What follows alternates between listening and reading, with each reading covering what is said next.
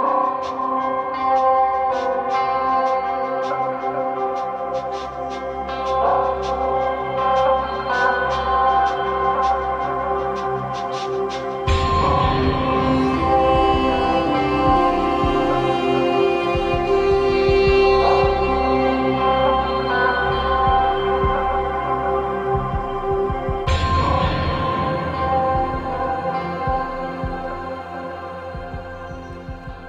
define your kingship in the ancient world and beyond.